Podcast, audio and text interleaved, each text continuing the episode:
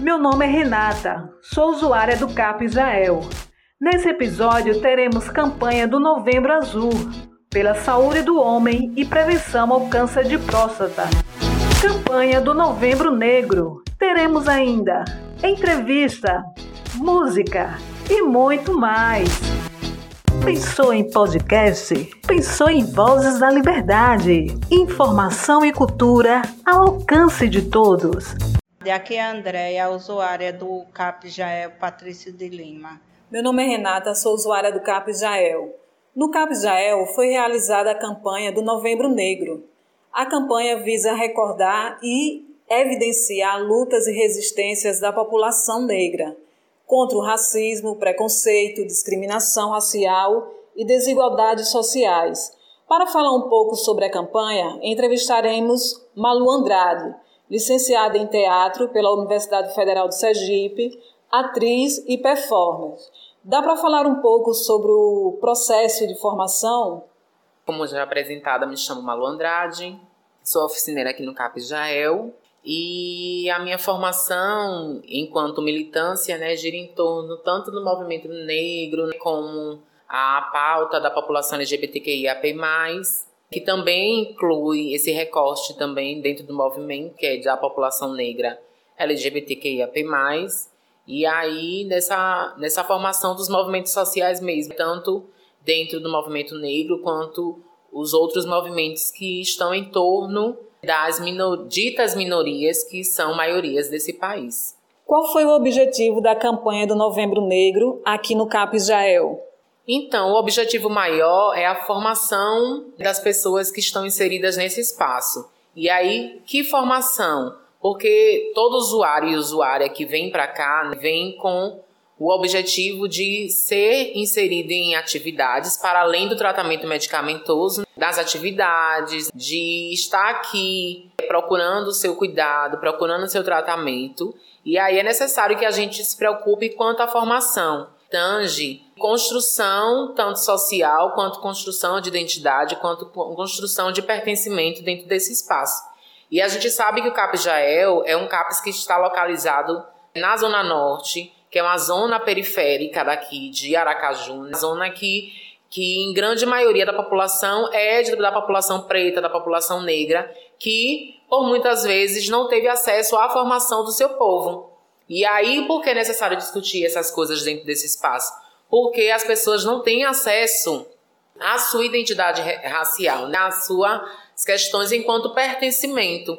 Então, muitas das vezes essas pessoas reproduzem o racismo, reproduzem o preconceito não porque elas querem, mas porque elas foram ensinadas a reproduzir. E a gente chama de racismo estrutural. A gente sabe que a estrutura desse, desse espaço de saúde é uma estrutura, em sua grande maioria, embranquecida, é colonizada, e é necessário a gente desconstruir com não só com a contribuição dos profissionais e das profissionais dentro desse espaço, mas com a contribuição dos usuários e usuárias que se permitem a essa escuta. Então, quando a gente traz essa abordagem, é para que justamente a gente consiga dividir esse espaço, consiga socializar dentro desse espaço esse processo julgatório, esse processo de racismo né, e esse processo de segregação dentro do espaço para com a nossa população. Poderia comentar um pouco sobre racismo estrutural? Então, racismo estrutural está na base do que a gente muitas das vezes naturaliza e acha que não é. Então, o racismo estrutural está na base econômica, está na base de empregabilidade. Quando a gente sabe que a população que mais se emprega é a população branca e não a negra, o salário maior da população branca e não da negra.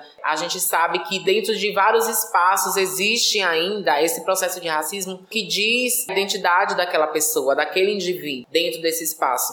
Então, racismo estrutural, em sua grande maioria, quando a gente fala de cotas, quando a gente fala que a pessoa negra ela não conseguiu alcançar determinado espaço dentro de uma academia, dentro de uma faculdade, uma universidade, porque não teve um ensino tão profundo e tão bem organizado como de uma pessoa branca na sociedade, né? E aí a gente sabe que isso é uma reparação histórica que ainda está em seu processo de ser feita. Então, quando a gente fala de racismo estrutural, é justamente essa, essas bases que a gente tem na sociedade que ainda reproduzem todos os dias esse racismo, né, que invisibiliza essa luta, que acha que é mimimi, que acha que é, é só muito chororô, tá falando de muita coisa que não acontece, sendo que isso tudo acontece todos os dias. Então, basicamente, o racismo estrutural é esse lugar que a gente vive, é todo espaço que a gente está inserido e todo espaço que a gente percebe que a população negra ela está sendo oprimida. Fale um pouco da sua história no movimento de pessoas pretas. A minha história começa quando eu me entendo enquanto pessoa negra, né? E aí a gente sabe que existem N processos. Existe o processo do colorismo, onde a gente sabe que existem pessoas mais retintas, pessoas menos retintas. E a gente tem que entender nosso pertencimento enquanto identidade racial, de entender, ah, eu, eu posso ter uma pele mais clara, mas os meus traços me dizem muito da minha identidade. Não porque meu pai é negro, não porque minha avó foi escrava, não sei o que. Não. A gente tem que entender que os traços, eles falam muito mais disso. Os traços é o quê? Nada mais que a gente ter um cabelo crespo, que a gente tem um nariz grande, esse nariz que é perseguido, né? Que as pessoas já ficam é, demonizando a gente, falando mal da gente porque a gente tem um nariz que difere do nariz padrão da sociedade, que é o nariz fino. E a gente tem que procurar a perfeição nesse nariz fino. E a gente se orgulhar desses traços que trazem a nossa identidade de alguma forma. Seja no molejo, seja na cadência do corpo que dança, que isso também fala muito da nossa identidade, ou do pertencimento da gente enquanto religiosidade também, né? Que sofre muita perseguição na sociedade. Eu acho que eu fui resgatada, na verdade, pelos movimentos sociais e mais ainda pelo movimento negro, né, juntamente com o movimento LGBTQIAP+, justamente para ser essa pessoa que também vai somar e que vai continuar a levar essa pauta para todos os outros espaços que eu esteja inserida. Eu entendo que esse lugar de, de formação é fundamental em todo lugar que eu meu corpo político, minha corpa política, minha existência política, seja também para a formação dessa população. Há 133 anos, o Brasil oficializava o fim da escravidão no país, através da Lei Áurea. A data não é celebrada no movimento negro, motivo que a situação dos ex-escravos quase não mudou à época. Você concorda com isso? Com certeza, né? Isso foi uma falsa abolição. A abolição nunca existiu, né? Na verdade, é, a dita princesa Isabel, né, a, a salvadora da pátria, ela não salvou, ela foi forçada a assinar o que na verdade já tinha acontecido. O processo de liberdade, da dita liberdade da pretitude na negritude fez com que marginalizasse mais ainda esses escravos e essas escravas que não tinham para onde ir. Então, ok, você está liberado hoje, você tem sua liberdade, mas não deu subsídios para moradia, para alimentação, né? Não saíram com, com um mínimo para sobreviver. E aí é que gera a formação, uma outra formação do povo brasileiro, né? Que é esse povo que foi ocupar os morros, que foi começar a construir suas casas, e aí deu origem às favelas, né? Que a grande maioria começou a sua trajetória dentro das periferias, e aí é que nascem as favelas, as periferias, e enfim. Então, esse processo, a tentativa de reparação histórica, que nunca vai ser feita, né? Então, é uma abolição que não é para se comemorar, é para a gente, na verdade, enfatizar tudo que de errado aconteceu, né, nessa tentativa de liberdade, né, desse lugar de que foi necessário liberar, libertar os escravos para conseguir coisas. E foi tudo, é tudo uma falácia, né, tudo uma mentira, e, e que a gente sabe que muito mais a gente tem que falar sobre abolição e, e, não romantizar a abolição, como a gente sabe que na educação e nos livros didáticos de escola romantiza muito isso, colocando até a princesa Isabel como essa essa mulher que realmente revolucionou a escravidão. Na verdade, o Brasil foi o último, um dos últimos países a libertar, né, a gerar a liberdade do nosso povo. Malu, qual é o maior desafio em ser pessoas pretas no Brasil? O maior desafio é existir. A gente desafia a sociedade a partir do momento que a gente sai, que a gente tá à mercê da violência, que a gente sabe que nossos corpos e as nossas corpas é alvo da violência na sociedade, alvo do genocídio, alvo da marginalização, né, marginalizadas, marginalizados pelo, pela, pelo processo colonizador.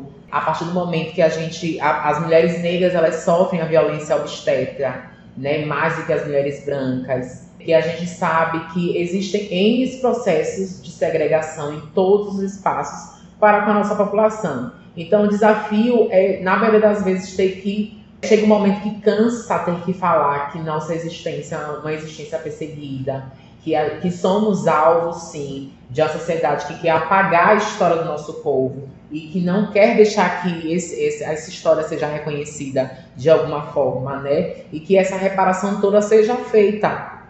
Então, é necessário também que a gente não cesse de lutar. Cansa muito, às vezes, a gente acorda todos os dias com notícias de que é, mataram não sei quantas crianças, né? mataram não sei quantos da juventude, invadiram a periferia tal do nosso país.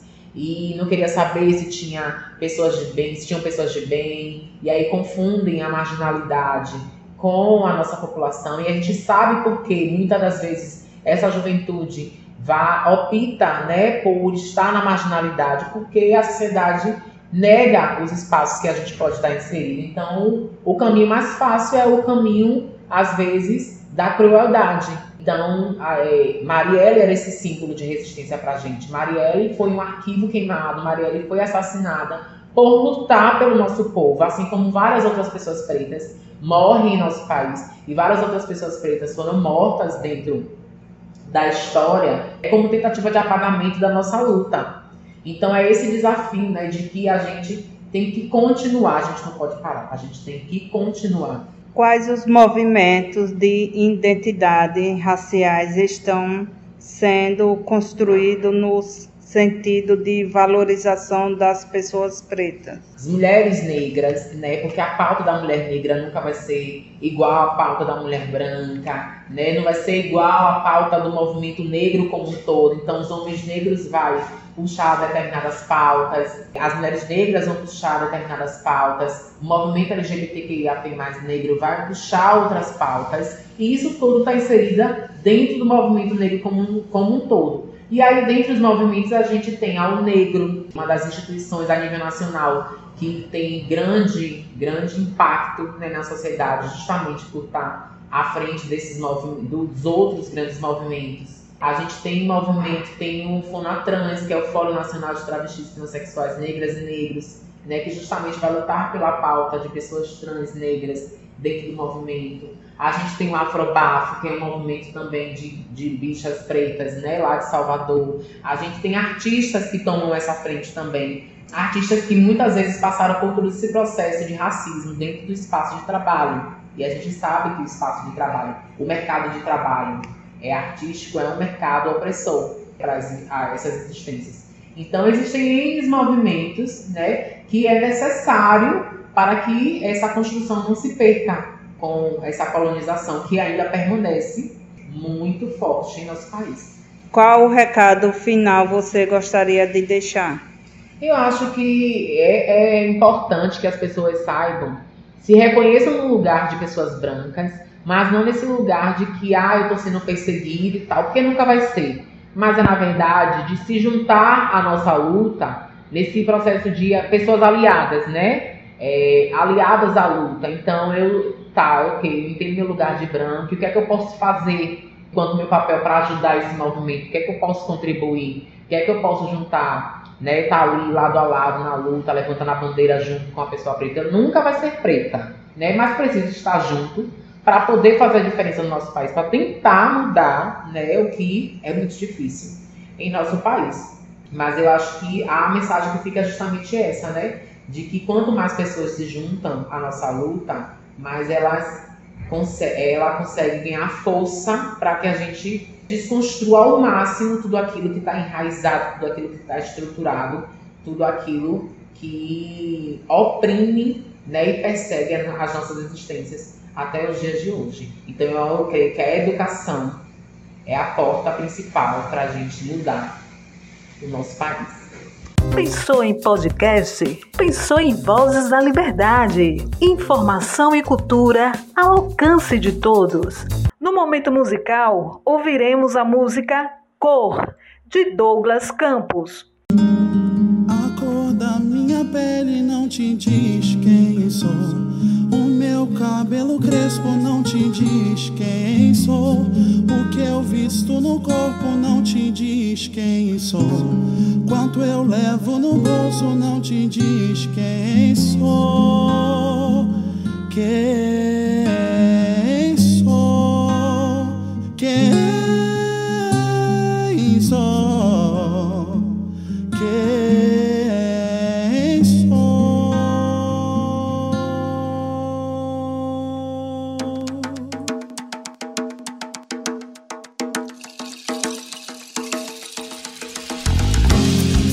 Restos de um passado inesquecível. Eu sou Marcado pela mão branca do opressor. Estou lutando em meio ao caos da ignorância. Vou viver. Restos do pelourinho pesado e sofrido. Eu sou Marcado pelo açoite ao pé do tronco. Estou lutando pela inserção nesta nação que não me vê Restos do quilombo perseguido eu sou. Marcado pelo ardor da escravidão eu sou. Lutando pela aprovação da pele preta Sem ceder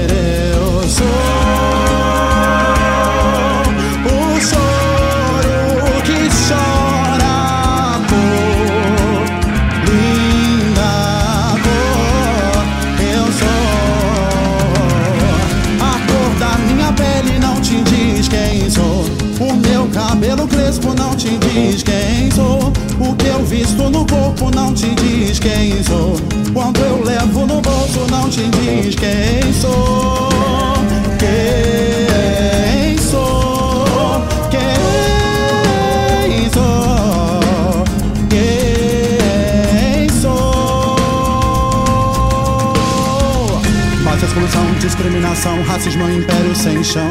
Basta anarquia, hipocrisia que a cor homogênea é padrão. Tira a mão branca gelada da frente que eu quero passar com minha cor. Tira o discurso pesado da boca, Deus não te fez superior. Tira as mazelas que trazes na alma, sua casca disseminador. Tira a ilusão da escravização, o negro é seu próprio senhor. Eu sou Mandela, sou Luther King, sou Bob Marley, zumbi. Sou Rosa Parks, Elza Soares, eu luto pra não sucumbir. Mentes fechadas, atrofiadas, buscando um antídoto a si. Presas no escuro, em cima do muro, ferem alguém sem sentir. Fora nazismo, racismo, fascismo, ismo é um grito no abismo. Fora machismo, podre modismo, quero cantar. Que a cor da minha pele não te diz quem sou. O meu cabelo crespo não te diz quem sou. O que eu visto no corpo não te diz quem sou. Quanto eu levo no bolso não te diz quem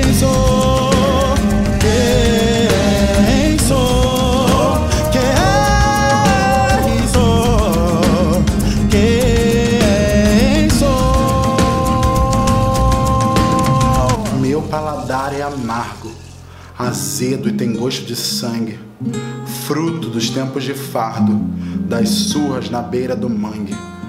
Hoje acordei diferente, chorando com os pés sobre os cacos. Mostro minha cor consciente que nós não somos macacos.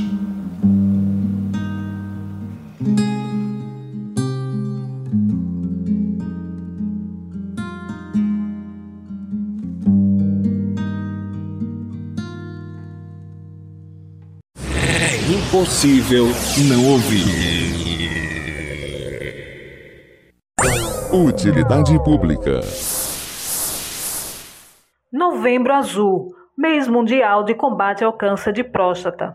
O câncer de próstata, tipo mais comum entre os homens, é a causa de morte de 28,6% da população masculina que desenvolve neoplasias malignas. No Brasil, um homem morre a cada 38 minutos devido ao câncer de próstata, segundo os dados mais recentes do Instituto Nacional do Câncer. O que é próstata? É uma glândula do sistema reprodutor masculino, que pesa cerca de 20 gramas e se assemelha a uma castanha. Ela localiza-se abaixo da bexiga e sua principal função, juntamente com as vesículas seminais, é produzir o esperma. Sintomas na fase inicial. O câncer de próstata não apresenta sintomas e, quando alguns sinais começam a aparecer, cerca de 95% dos tumores já estão em fase avançada, dificultando a cura. Na fase avançada, os sintomas são dor óssea, dores ao urinar, vontade de urinar com frequência, presença de sangue na urina ou sêmen, fatores de risco, histórico familiar de câncer de próstata, pai, irmão e tio, raça Homens negros sofrem maior incidência deste tipo de câncer. Obesidade, prevenção e tratamento. A única forma de garantir a cura do câncer de próstata é o diagnóstico precoce. Mesmo na ausência de sintomas, homens a partir dos 45 anos com fatores de risco ou 50 anos sem estes fatores devem ir ao urologista para conversar sobre o exame de toque retal, que permite ao médico avaliar a alteração da glândula, como endurecimento e presença de nódulo suspeito. E sobre o exame de sangue, antígeno prostático específico, cerca de 20% dos pacientes com câncer de próstata são diagnosticados somente pela alteração no toque retal. Outros exames poderão ser solicitados se houver suspeita de câncer de próstata, como as biópsia, que retiram fragmentos da próstata para análise, guiados pela ultrassom transretal. A indicação de melhor forma de tratamento vai depender de vários aspectos, como estado de saúde atual, estadiamento de doenças e expectativa de vida. Em caso de tumores de baixa agressividade, há a opção da vigilância ativa, na qual periodicamente se faz o monitoramento da evolução da doença, intervindo se houver progressão da mesma. Pensou em podcast? Pensou em Vozes da Liberdade. Informação e cultura ao alcance de todos. Momento musical com Raí Lima. Cuidar do outro é cuidar de mim. Escuta, escuta, o outra, outra já vem. Escuta, acolhe, cuida do outro. Escuta escuta, o outro, já vem. Escuta, acolhe, cuida, faz bem. Eu vi um homem na rua gritando com sua voz, embargada de pigarro, com sua língua rota e nu. Desde os tempos em que eu nasci, logo aprendi algo. Cuidar do outro é cuidar de mim. Cuidar de mim é cuidar do mundo. Cuidar do outro é cuidar de mim. Cuidar de mim é cuidar do mundo. Escuta, escuta, o outra, outra já vem. Escuta, acolhe, cuida do outro faz bem. É só sucesso. Agradecimentos. Usuários do CAPES Jael, aos profissionais do CAPES, aos entrevistados, aos colaboradores, aos ouvintes em geral que nos prestigiou. O conteúdo desse episódio está disponível nas maiores plataformas de podcast mundial. Espero que tenham gostado. A todos, nosso muito obrigado e até o nosso próximo episódio.